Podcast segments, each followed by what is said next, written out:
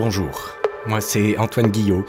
Je suis heureux de vous retrouver cette saison sur les ondes de Radio Semnose pour une nouvelle émission qui s'appelle Navigation littéraire. Le principe est simple, c'est l'histoire d'une rencontre, d'un dialogue que l'on crée entre vous, auditeurs, et les auteurs que l'on convoque pour cette émission. Le parrain de cette émission, c'est le groupe The Blaze, que nous écoutons maintenant avec leur titre Territory.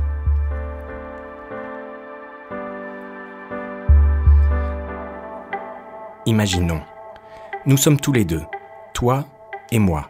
Imaginons nous retrouver dans une ville qui n'est pas la nôtre, peut-être dans un pays qui n'est pas le nôtre, dans lequel les personnes parlent dans une langue qui n'est pas la nôtre.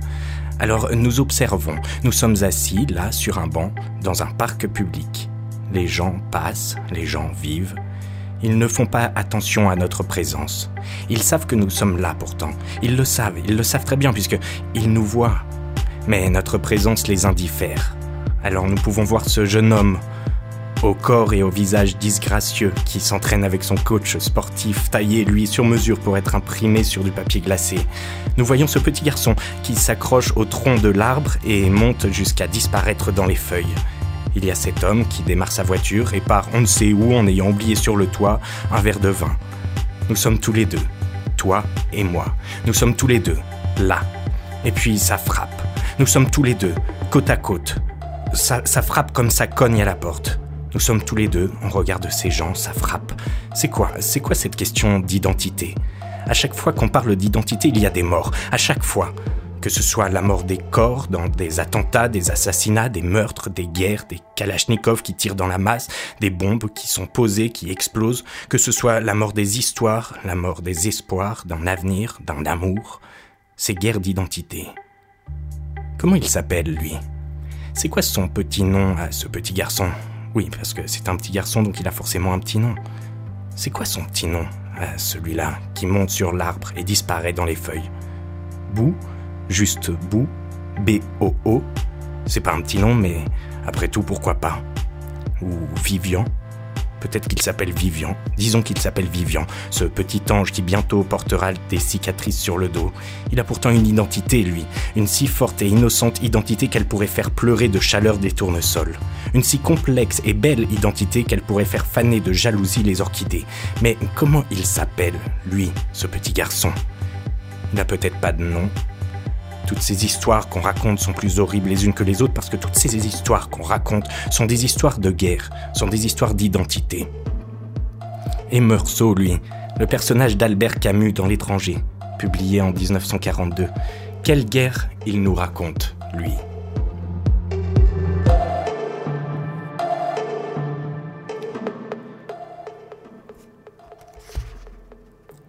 Je voyais de loin la petite masse sombre du rocher entourée d'un halo aveuglant par la lumière et la poussière de la mer. Je pensais à la source fraîche derrière le rocher. J'avais envie de retrouver le murmure de son eau, envie de fuir le soleil, l'effort et les pleurs de femme, envie de retrouver l'ombre et son repos.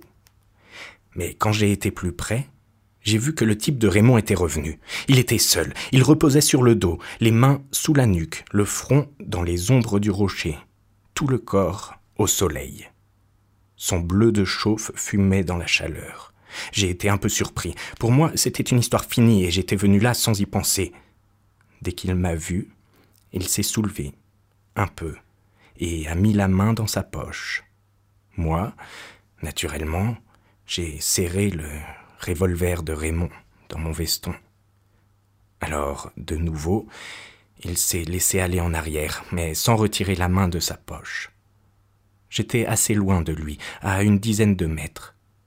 Je devinais son regard par instant, entre ses paupières mi-closes.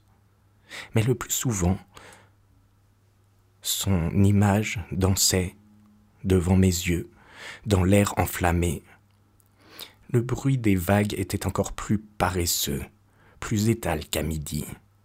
C'était le même soleil, la même lumière, sur le même sable qui se prolongeait ici. Il y avait déjà deux heures que la journée n'avançait plus, deux heures qu'elle avait jeté l'encre dans un océan de métal bouillant. À l'horizon, un petit vapeur est passé et j'en ai deviné la tache noire au bord de mon regard, parce que je n'avais pas cessé de regarder l'arabe.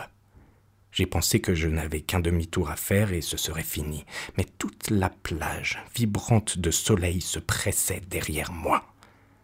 J'ai fait quelques pas vers la source. L'arabe n'a pas bougé. Malgré tout, il était encore assez loin, peut-être à cause des ombres sur son visage. Il avait l'air de rire. J'ai entendu la brûlure du soleil gagnait mes joues et j'ai senti des gouttes de sueur s'amasser dans mes sourcils. C'était le même soleil que le jour où j'avais enterré maman, et, comme alors, le front surtout me faisait mal, et toutes ses veines battaient ensemble sous la peau. À cause de cette brûlure que je ne pouvais plus supporter, j'ai fait un mouvement en avant. Je savais que c'était stupide, que je ne me débarrasserais pas du soleil en me déplaçant d'un pas. Mais j'ai fait un pas, un seul pas en avant. Et cette fois, sans se soulever, l'arabe a tiré son couteau qu'il m'a présenté dans le soleil. La lumière a giclé sur l'acier et c'était comme une longue lame étincelante qui m'atteignait au front. Au même instant, la sueur amassée dans mes sourcils a coulé d'un coup sur les paupières et les a recouvertes d'un voile tiède et épais. Mes yeux étaient aveuglés derrière ce rideau de larmes et de sel. Je ne sentais plus que les cymbales du soleil sur mon front et, indistinctement, le glaive éclatant jaillit d'un couteau toujours en face de moi. Cette épée brûlante rongeait mes cils et fouillait mes yeux douloureux. C'est alors que tout a vacillé. La mer a charrié un souffle épais et ardent. Il m'a semblé que le ciel s'ouvrait sur toute son étendue pour laisser pleuvoir du feu tout mon être s'est tendu, et j'ai crispé ma main sur le revolver. La gâchette a cédé, j'ai touché le ventre poli de la crosse, et c'est là, dans le bruit à la fois sec et assourdissant, que tout a commencé. J'ai secoué la sueur et le soleil. J'ai compris que j'avais détruit l'équilibre du jour, le silence exceptionnel d'une plage où j'avais été heureux. Alors, j'ai tiré encore, quatre fois, sur un corps inerte, où les balles s'enfonçaient, sans qu'il y parût. Et c'était comme quatre coups brefs que je frappais sur la porte du malheur.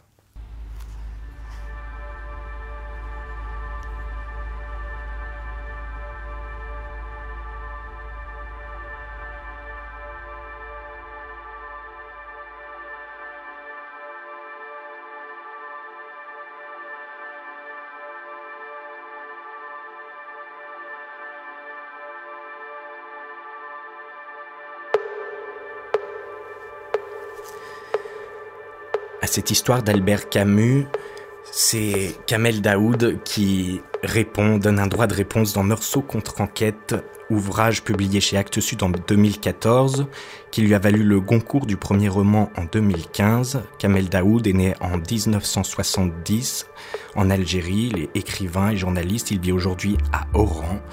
Dans Meursault contre enquête, dans la collection Babel, il raconte l'histoire de cet homme, l'histoire du frère de l'arabe, tué par un certain Meursault, dont le crime est relaté dans un célèbre roman du XXe siècle, le fameux Étranger d'Albert Camus. 70 ans après les faits, Haroun redonne un nom et une histoire à Moussa, mort par hasard sur une plage d'Alger trop ensoleillée.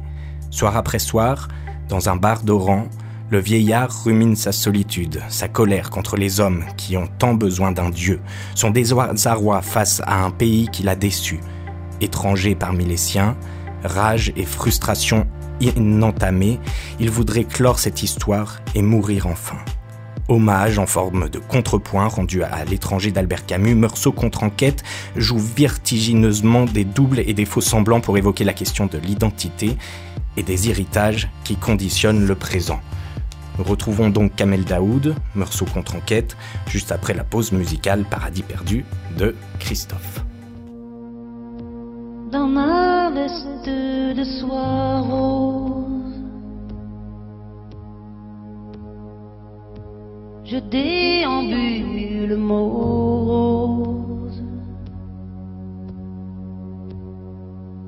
Le crépuscule est grandiose.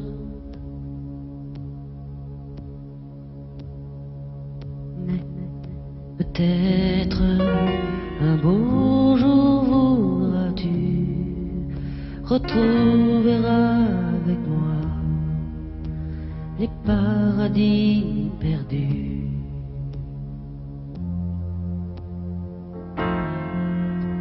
Tandis un peu maudit, un peu vieilli dans ce luxe qui s'effondre. Te souviens-tu quand je chantais dans les caves de Londres, un peu noyé dans la fumée, ce rock sophistiqué, toutes les nuits, je restais là. Peut-être un beau jour voudras-tu retrouver avec moi les paradis perdus.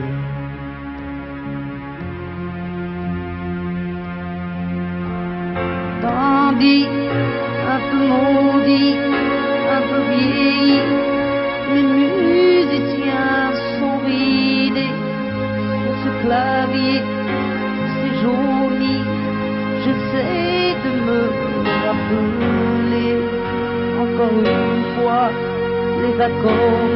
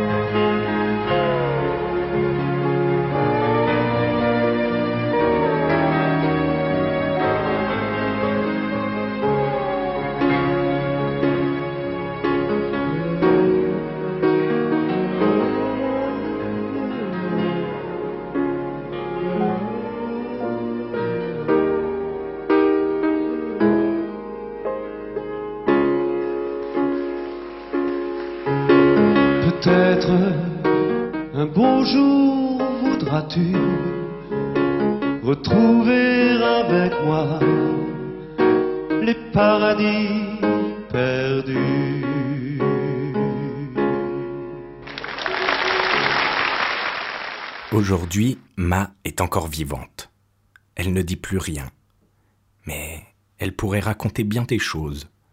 Contrairement à moi, qui, à force de ressasser cette histoire, ne m'en souviens presque plus. Je veux dire que c'est une histoire qui remonte à plus d'un demi-siècle. Elle a eu lieu et on en a beaucoup parlé. Les gens en parlent encore, mais n'évoquent qu'un seul mort. Sans honte, vois-tu, alors qu'il y en avait deux de morts. Oui, deux. La raison de cette omission Le premier savait raconter, au point qu'il a réussi à faire oublier son crime, alors que le second était un pauvre illettré que Dieu a créé uniquement, semble-t-il, pour qu'il reçoive une balle et retourne à la poussière. Un anonyme, qui n'a même pas eu le temps d'avoir un prénom. Je te le dis d'emblée, le second mort, celui qui a été assassiné, est mon frère. Il n'en reste rien. Il ne reste que moi pour parler à sa place. Assis dans ce bar à attendre des condoléances que jamais personne ne me présentera. Tu peux en rire. C'est un peu ma mission. Être revendeur d'un silence de coulisses alors que la salle se vide. C'est d'ailleurs pour cette raison que j'ai appris à parler cette langue et à l'écrire. Pour parler à la place d'un mort. Continuer un peu ses phrases. Le meurtrier est devenu célèbre et son histoire est trop bien écrite pour que j'aie dans l'idée de l'imiter. C'était sa langue à lui. C'est pourquoi je vais faire ce qu'on fait dans ce pays après son indépendance. Prendre une à une les pierres des anciennes maisons des colons et en faire une maison à moi, une langue à moi. Les mots du meurtrier et ses expressions sont mon bien vacant. Le pays est d'ailleurs jonché de mots qui n'appartiennent plus à personne et qu'on aperçoit sur les devantures des vieux magasins, dans les livres jaunis sur des visages ou transformés par l'étrange créole que fabrique la décolonisation. Il y a donc bien longtemps que l'assassin est mort, et trop longtemps que mon frère a cessé d'exister, sauf pour moi. Je sais, Tu es impatient de poser le genre de questions que je déteste, mais je te demande de m'écouter, avec attention. Tu finiras par comprendre. Ce n'est pas une histoire normale. C'est une histoire prise par la fin et qui remonte vers son début. Oui, comme un banc de saumon dessiné au crayon. Comme tous les autres, tu as dû lire cette histoire telle que l'a racontée l'homme qui l'a écrite. Il écrit si bien que ses mots paraissent des pierres taillées par l'exactitude même. C'était quelqu'un de très sévère avec les nuances, ton héros. Il les obligeait presque à être des mathématiques, d'infinis calculs à base de pierres et de minéraux. As-tu vu sa façon d'écrire? Il semble utiliser l'art du poème pour parler d'un coup de feu. Son monde est propre, ciselé par la clarté matinale, précis, net, tracé à coups d'arômes et d'horizons. La seule ombre est celle des Arabes, objets flous et incongrus venus d'autrefois comme des fantômes avec pour toute langue un son de flûte. Je me dis qu'il devait en avoir marre de tourner en rond dans un pays qui ne voulait de lui ni mort ni vivant. Le meurtre qu'il a commis semble celui d'un amant déçu par une terre qu'il ne peut pas posséder. Comme il a dû souffrir, le pauvre. Être l'enfant d'un lieu qui ne vous a pas donné naissance. Moi aussi j'ai lu sa version des faits. Comme toi et comme des millions d'autres, dès le début on comprenait tout. Lui, il avait un nom d'homme. Mon frère, celui d'un accident. Il aurait pu l'appeler 14 heures, comme l'autre a appelé son nègre vendredi. Un moment du jour à la place d'un jour de semaine, 14 heures, c'est bien. Zouj en arabe. Le deux, le duo, lui et moi, des jumeaux insoupçonnables en quelque sorte pour ceux qui connaissent l'histoire de cette histoire. Un arabe, bref, techniquement fugace, qui a vécu deux heures et qui est mort 70 ans sans interruption, même après son enterrement. Mon frère, Zouj, est comme sous verre. Même mort, assassiné, on ne cesse de le désigner avec le prénom d'un courant d'air et deux aiguilles d'horloge. Encore et encore pour qu'il rejoue son propre décès par balle tiré par un Français ne sachant quoi faire de sa journée et du reste du monde qu'il portait sur son dos. Et encore, quand je repasse cette histoire dans ma tête, je suis en colère, du moins à chaque fois que j'en ai la force, assez de force pour l'être. C'est le Français qui joue le mort et disserte sur la façon dont il a perdu sa mère, puis comment il a perdu son corps sous le soleil, puis comment il a perdu le corps d'une amante, puis comment il est parti à l'église pour constater que son Dieu avait déserté le corps de l'homme, puis comment il a veillé le cadavre de sa mère et le sien, etc., etc., etc. Bon Dieu, comment peut-on tuer quelqu'un et lui ravir jusqu'à sa mort? C'est mon frère qui a reçu la balle, pas lui. C'est Moussa, pas Meursault, non? Il y a quelque chose qui me sidère. Personne, même après l'indépendance, n'a cherché à connaître le nom de la victime, son adresse, ses ancêtres, ses enfants éventuels. Personne. Tous sont restés la bouche ouverte sur cette langue parfaite qui donne à l'air des angles de diamant, et tous ont déclaré leur empathie pour la solitude du meurtrier en lui présentant les condoléances les plus savantes. Qui peut aujourd'hui me donner le vrai nom de Moussa? Qui sait quel fleuve l'a porté jusqu'à la mer qu'il devait traverser à pied, seul, sans peuple, sans bâton miraculeux? Qui sait si Moussa avait un revolver, une philosophie ou une insolation? Qui est Moussa? C'est mon frère. C'est là que je veux en venir. Te raconter ce que Moussa n'a jamais pu raconter en poussant la porte de ce bar. Tu as ouvert une tombe, mon jeune ami. Est-ce que tu as le livre dans ton cartable? D'accord. Fais le disciple et lis-moi les premiers passages. Tu as compris? Non? Je t'explique. Dès que sa mère est morte, cet homme, le meurtrier, n'a plus de pays et tombe dans l'oisiveté et l'absurde. C'est un Robinson qui croit changer le destin en tuant son vendredi, mais découvre qu'il est piégé sur une île et se met à pérorer avec génie comme un perroquet complaisant envers lui-même. Poor Merceau, where are you? Répète un peu ce cri et il te paraîtra moins ridicule, je te jure. C'est pour toi que je demande ça. Moi je connais ce livre par cœur. Je peux te le réciter en entier comme le Coran. Cette histoire, c'est un cadavre qu'il a écrite, pas un écrivain. On le sait à sa façon de souffrir du soleil et de l'éblouissement des couleurs, et de n'avoir un avis sur rien sinon le soleil, la mer et les pierres d'autrefois. Dès le début, on le sent. On le sent à la recherche de mon frère. En vérité, il le cherche, non pas tant pour le rencontrer que pour ne jamais avoir à le faire. Ce qui me fait mal, chaque fois que j'y pense, c'est qu'il l'a tué en l'enjambant, pas en lui tirant dessus. Tu sais, son crime est d'une nonchalance majestueuse. Elle a rendu impossible par la suite toute tentative de présenter mon frère comme un shahid. Le martyr est venu trop longtemps après l'assassinat. Entre les deux temps, mon frère s'est décomposé et le livre a eu le succès que l'on sait. Et donc par la suite, tous se sont échinés à prouver qu'il n'y avait pas eu meurtre, mais seulement insolation. tu bois quoi? Ici, les meilleurs alcools. On les offre après la mort, pas avant. C'est la religion, mon frère. Fais vite, dans quelques années, le seul bar encore ouvert sera celui du paradis, après la fin du monde. Je vais te résumer l'histoire avant de te la raconter. Un homme qui sait écrire tue un arabe qui n'a même pas de nom ce jour-là comme s'il l'avait laissé accrocher à un clou en entrant dans le décor, puis se met à expliquer que c'est la faute d'un dieu qui n'existe pas, et à cause de ce qu'il vient de comprendre sous le soleil, et parce que le sel de la mer l'oblige à fermer les yeux. Du coup, le meurtre est un acte absolument impuni et n'est déjà pas un crime, parce qu'il n'y a pas de loi entre midi et 14 heures, entre lui et Zouj, entre Meursault et Moussa. Et ensuite, pendant 70 ans, tout le monde s'est mis de la partie pour faire disparaître à la hâte le corps de la victime et transformer les lieux du meurtre en musée immatériel. Que veut dire Meursault? Meurt seul? Meurt sot? Ne meurt jamais? Mon frère, lui, n'a eu droit à aucun mot dans cette histoire. Et là, toi, comme tous tes aînés, tu fais fausse route. L'absurde, c'est mon frère et moi qui le portons sur le dos, ou dans le ventre de nos terres, pas l'autre. Comprends-moi bien, je n'exprime ni tristesse ni colère. Je ne joue même pas le deuil, seulement. Seulement quoi? Je ne sais pas. Je crois que je voudrais que justice soit faite.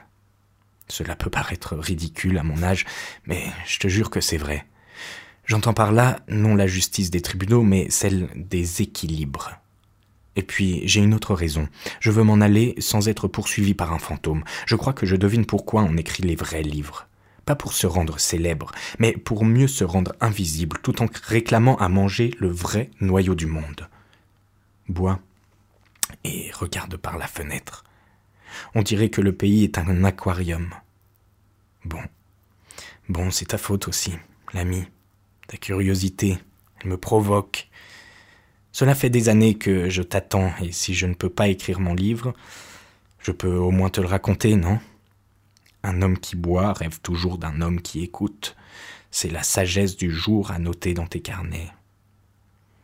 C'est simple, cette histoire devrait donc être réécrite dans la même langue, mais de droite à gauche, c'est-à-dire en commençant par le corps encore vivant, les ruelles qui l'ont mené à sa fin, le prénom de l'arabe, jusqu'à sa rencontre avec la balle. J'ai donc appris cette langue, en partie pour raconter cette histoire à la place de mon frère qui était l'ami du soleil. Cela te paraît invraisemblable? Tu as tort. Je devais trouver cette réponse que personne n'a jamais voulu me donner au moment où il le fallait.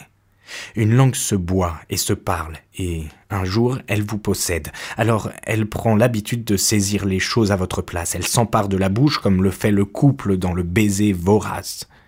J'ai connu quelqu'un qui a appris à écrire en français parce qu'un jour son père illettré a reçu un télégramme que personne ne pouvait déchiffrer. C'était à l'époque de ton héros et des colons. Le télégramme resta une semaine à pourrir dans sa poche jusqu'à ce que quelqu'un le lui lise y était annoncé, en trois lignes, la mort de sa mère, quelque part, dans le profond pays sans arabe. J'ai appris à écrire pour mon père et pour que cela ne se reproduise jamais plus. Je n'ai jamais oublié sa colère contre lui-même et son regard qui me demandait de l'aide, m'a dit cet homme. Au fond, j'ai la même raison. Vas-y, remets-toi donc à lire, même si tout est écrit dans ma tête. Chaque soir, mon frère Moussa, alias Zouj, surgit du royaume des morts et me tire la barbe en criant Oh, mon frère Haroun, pourquoi as-tu laissé faire ça? Je ne suis pas une génisse, bon sang, je suis ton frère. Vas-y, lis. Précisons d'abord, nous étions seulement deux frères, sans sœur aux mœurs légères comme ton héros l'a suggéré dans son livre. Moussa était mon aîné, sa tête heurtait les nuages. Il était de grande taille, oui, il avait un corps maigre et noueux à cause de la faim et de la force que donne la colère. Il avait un visage anguleux, de grandes mains qui, me défendaient et des yeux durs à cause de la terre perdue des ancêtres. Mais quand j'y pense, je crois qu'il nous aimait déjà comme le font les morts c'est-à-dire avec un regard venant de l'au-delà et sans parole inutile. J'ai peu d'images de lui, mais je tiens à te les écrire soigneusement, comme ce jour où il rentra tôt du marché de notre quartier, ou du port. Il y travaillait comme porte-fait et homme à tout faire, portant, traînant, soulevant, suant. C'était Kamel Daoud, Meursault contre-enquête, dans Navigation littéraire ce mois-ci sur les ondes de Radio Semnose, une émission produite par la compagnie Caravelle et le média Carnet d'Art, réalisé par Fabrice Sanrio, à la technique Hervé Dufournet, à la production Christina D'Agostin. J'aurai le plaisir de vous retrouver le mois prochain pour une nouvelle émission.